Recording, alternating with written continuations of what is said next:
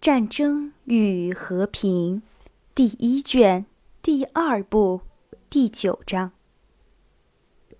库图佐夫所指挥的三万五千俄军，既被波拿巴所指挥的十万法军所追赶，又受到居民的仇视。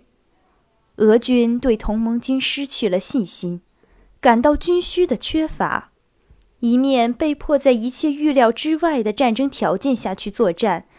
一面赶快地顺着多瑙河后退，在被敌人追上的地方停下来，只在为了撤退而不损失脑重这种必要的时候，才用后卫战做抵抗。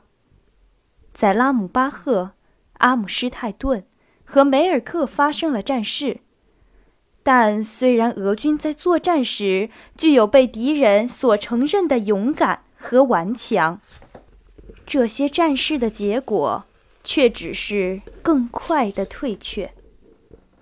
在乌尔姆免于被俘，而在布劳瑙和库图佐夫会合的奥军，现在和俄军分离了。库图佐夫只剩下了力量薄弱、极度疲乏的军队，要想保卫维也纳是不可能的了。库图佐夫放弃了攻击性的，根据新的科学原则。战略而周密计划的战争。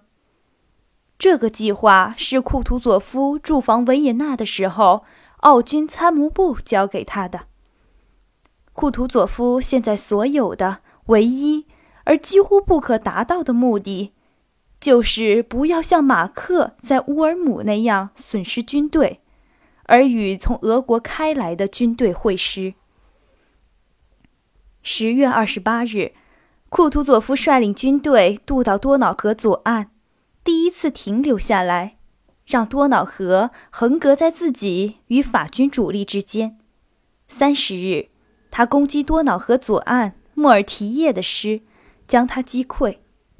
俄军在这个战斗中第一次获得了胜利品：军旗、大炮和两名敌将。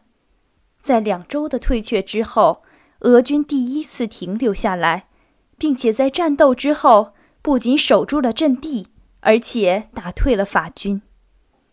虽然军队是一缕破碎、极度贫乏，因为落伍、受伤、死亡、疾病而减弱了三分之一的力量；虽然病号和伤兵带着库图佐夫的要敌人对他们有人道待遇的信留在多瑙河彼岸。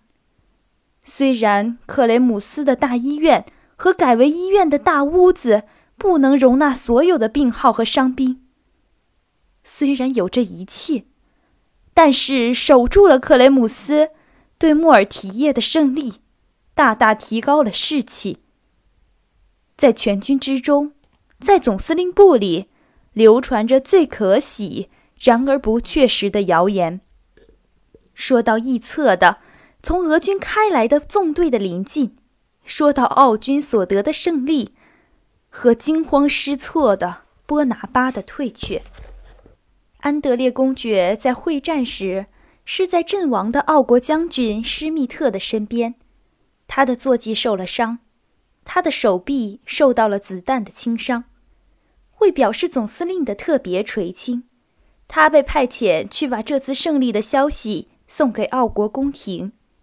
奥国宫廷此时已经在布劳恩，已经不再受法国威胁的维也纳了。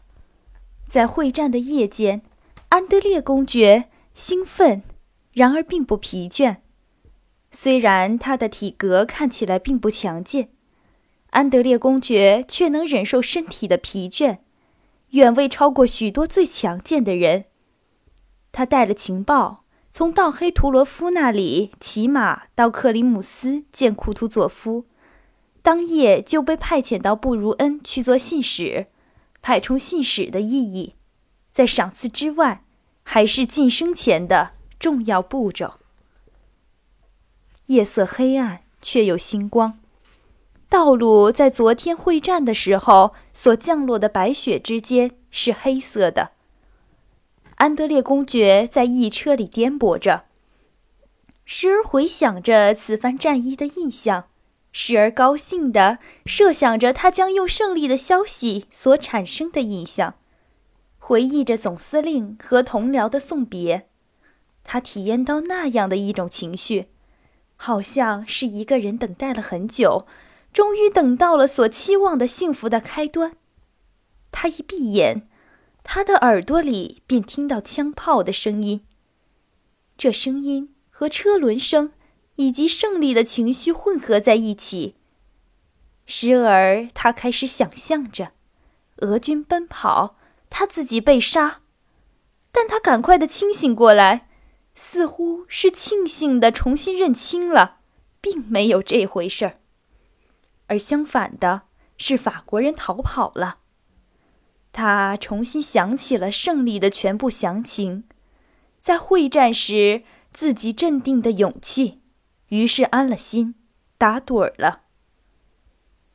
在黑暗的、有星的夜之后，明亮的、愉快的早晨来到了。雪在阳光中融化着，马迅速的奔跑，在大路两边同样的闪过了各种新的森林、田地、村庄。在一个驿站上，他越过了一列俄国的伤兵车。管理运送的俄国军官躺在第一辆小车上，大声地叫着，用粗话骂一个兵。一列长长的德国运货车，每辆上面坐着六个以上面色苍白、身上扎裹、衣服脏污的伤兵，在石头道路上颠簸。他们当中有的在说话，有的在吃面包，伤最重的沉默者。怀着带病的孩子般的淡漠的心情，望着从他们身边疾驰而过的信使。安德烈公爵吩咐了停车，问了一个兵士：“他们是在什么战役中受伤的？”前天在多瑙河上，军士回答。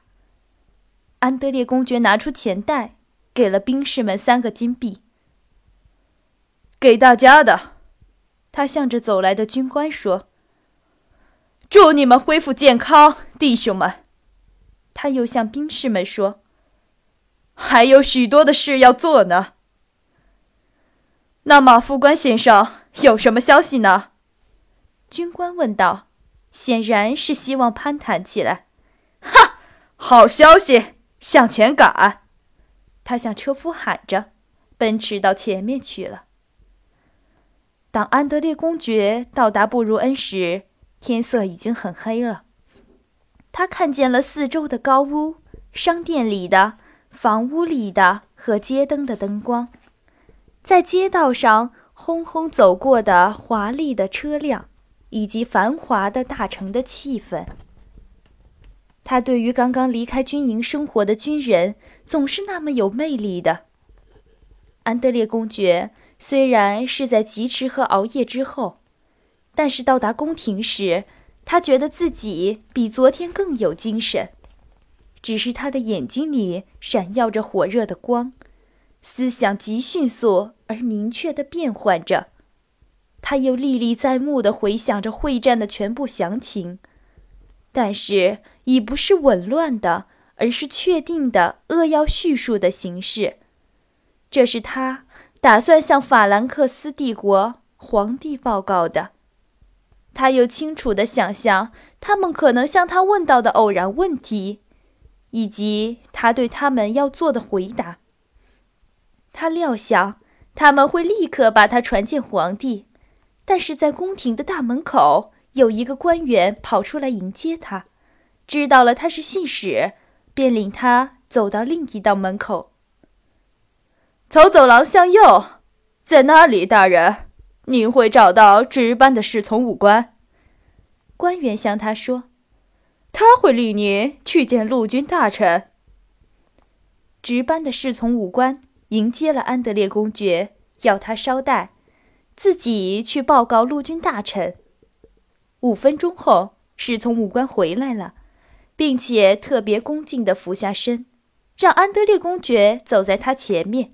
领他经过走廊，到了陆军大臣在办公的房间。侍从武官似乎是想要用他的周到的礼貌来防止俄国副官对他表示亲密。当安德烈公爵走进陆军大臣办公室的门时，他的高兴情绪大大的低落了。他觉得自己受了侮辱，这无慢的感觉在顷刻之间变成了他所不自觉的、毫无根据的遭受轻视的感觉。他的敏捷的头脑也在顷刻之间向他提出了一个观点。根据这个观点，他也有权利轻视侍从武官和陆军大臣。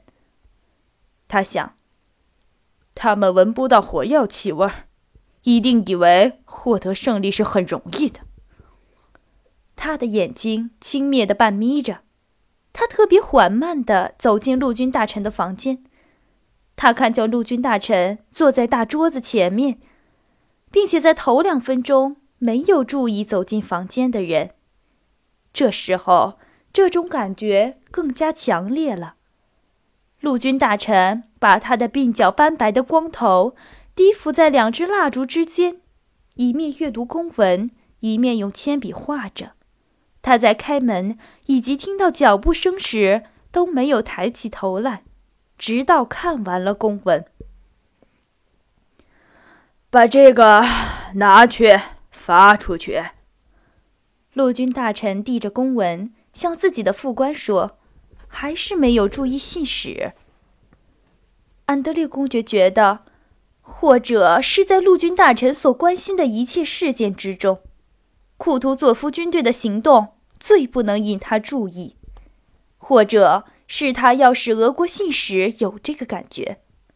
哼，但这在我是完全无所谓的。他想着，陆军大臣集拢了其余的公文，把四边里奇，然后抬起头来。他有聪明的、特异的头。但是在他转向安德烈公爵的那一瞬间，陆军大臣脸上聪明的、坚决的表情，显然是习惯的、自觉的改变了。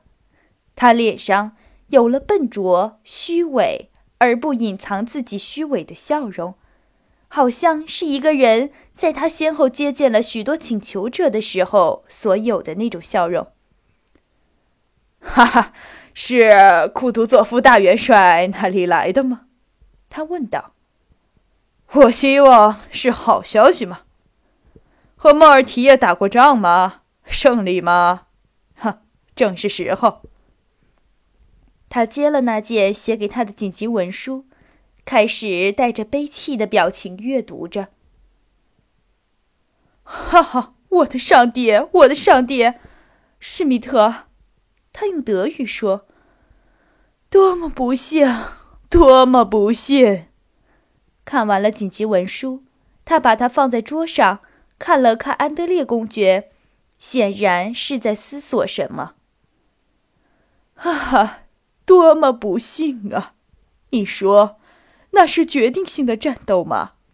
但是莫尔提耶没有被俘。他思索了一下，哈哈。我很高兴您带来了好消息。虽然施密特的死是胜利的重大代价，当然，陛下愿意见您，但是不在今天。谢谢您，休息去吧。明天在检阅后的朝会上，但我会通知您的。在谈话时消去的笨拙笑容，又在陆军大臣的脸上。出现了。再见，我很感谢你，皇帝陛下大概很愿意见你。他重述，然后点了点头。当安德烈公爵走出宫廷时，他觉得胜利所带给他的一切兴趣和快乐，现在都被他留了下来，交在大臣和恭敬的副官的。淡漠的手里了，他的全部的思想忽然改变了，他觉得会战变成了陈旧、遥远的回忆了。